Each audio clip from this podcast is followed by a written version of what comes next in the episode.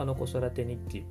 2021年1月31日現在生後2ヶ月の娘を持つ高坂です。本日はパパの役割というテーマでお話したいと思います、えー、子供が生まれてから育児休暇を取得していて大体僕は4ヶ月近くあの取らせていただくんですけれども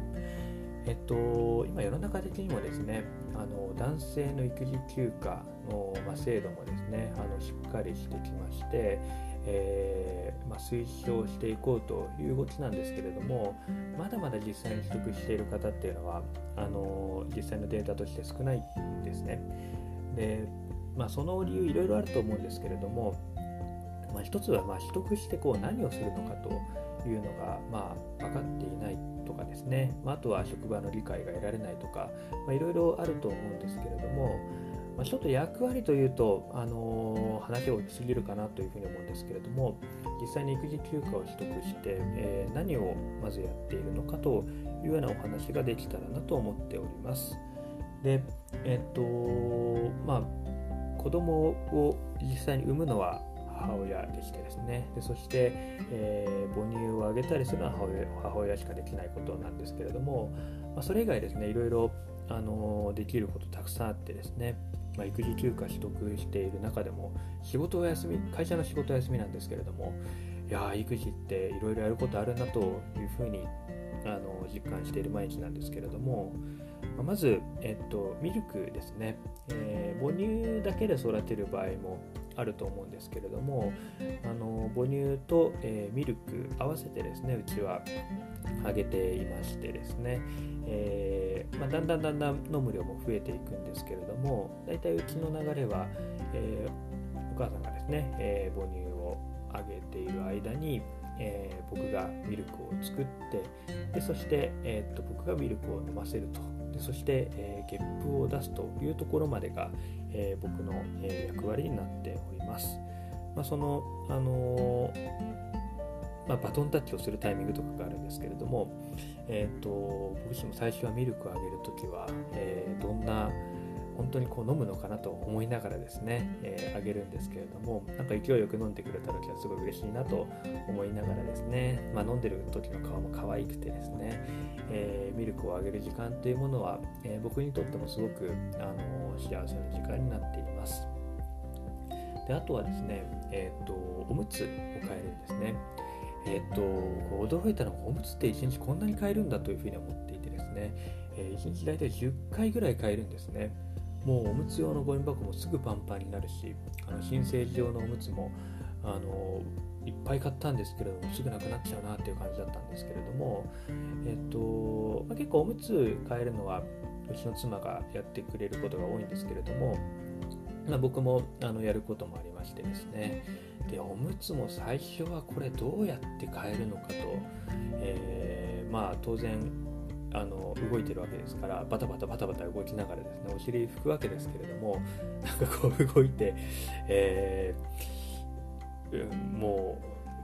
う2枚おむつもですね新しいおむつがすぐ汚れちゃったりとか。で場合によってはもうおむつからはみ出て服も汚れちゃってですねあの何回もこう服を洗うと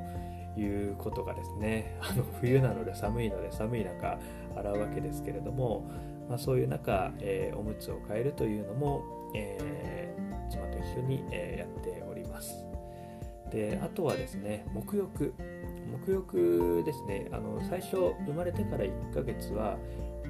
赤ちゃん専用のあのバスタブがあってですね、えー、その中で、えー、洗うわけなんですけれどもで1ヶ月過ぎるとあの1ヶ月検診がありまして、えー、一緒にお風呂入っていいよということで、えー、一緒にお風呂入るわけですが、まあ、最初は、えー、沐浴という形で入れるわけですね。でそれもですねもう最初は首も座ってないのでめちゃめちゃこう落としそうで怖くてですね。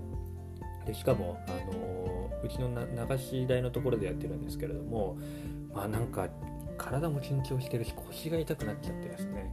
まあ一回やりと初めてやった時はなんとかやり遂げるということで体バキバキになりながらやっていたんですけれども、まあ、だんだんだんだん徐々に、えー、慣れてきていてですね、まあ、今ではあのまあ、今ではというかもう今一緒にお風呂入ってるわけですけれどもあのスムーズに、えー、お風呂に入れることができてるなと思っております。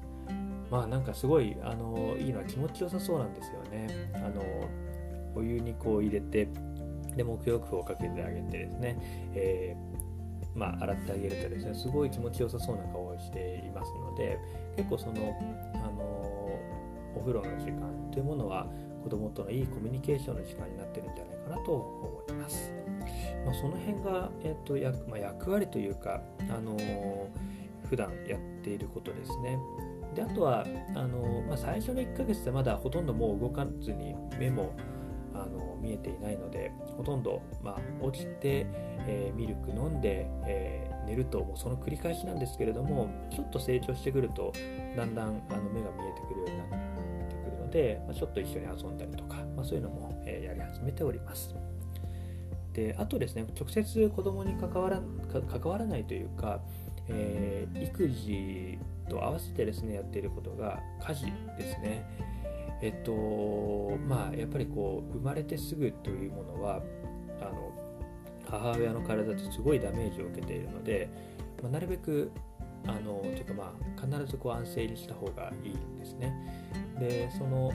まあ動かすわけにはいかないので、まあ、自分ができることは、まあ、まずは自分のことは自分でやると。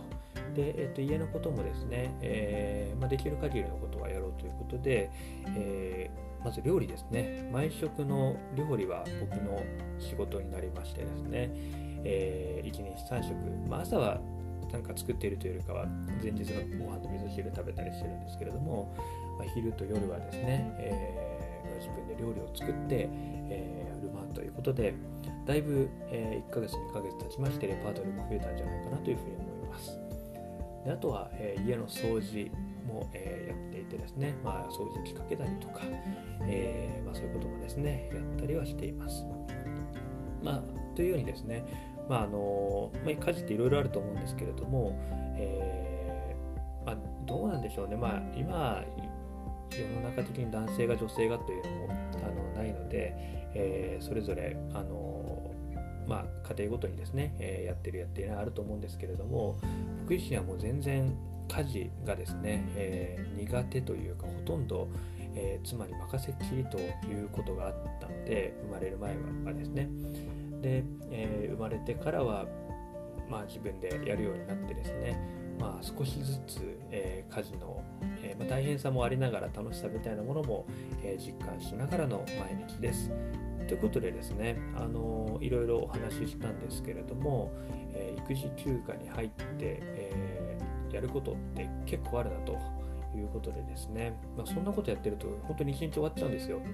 あのまあいわゆるこう主婦の方って何やってるのかなというふうに思っていたんですけれども結構いろいろあの食事どうしようかなとか、え、子供が起きて、えー、いろいろやんなっちゃとかってやってるとですねやっぱり自分の時間って本当に、えー、なくなってくるのということでですね、まあ、僕自身はこうやって、あの日記を取ったりとか読書をしたりとか、え今のところは取れているんですけれどもでもやっぱりそんなにえたっぷり時間は取れないなということは実感しているので、まあ、改めてこの時間の貴重さだとか、まあ、そういったものも、えー、ここ最近は感じているなというような、えー、そんな毎日です。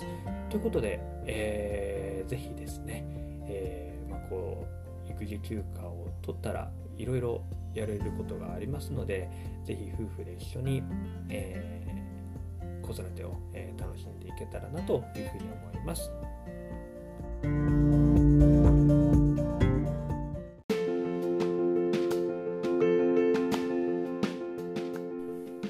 お聴きいただきましてありがとうございます。次回は睡眠についてお話したいと思います。子供が生まれてですね、生活リズム、まあ、睡眠のリズムがですね、えー、まあ、一番こう調整が難しいなと思っていてですね、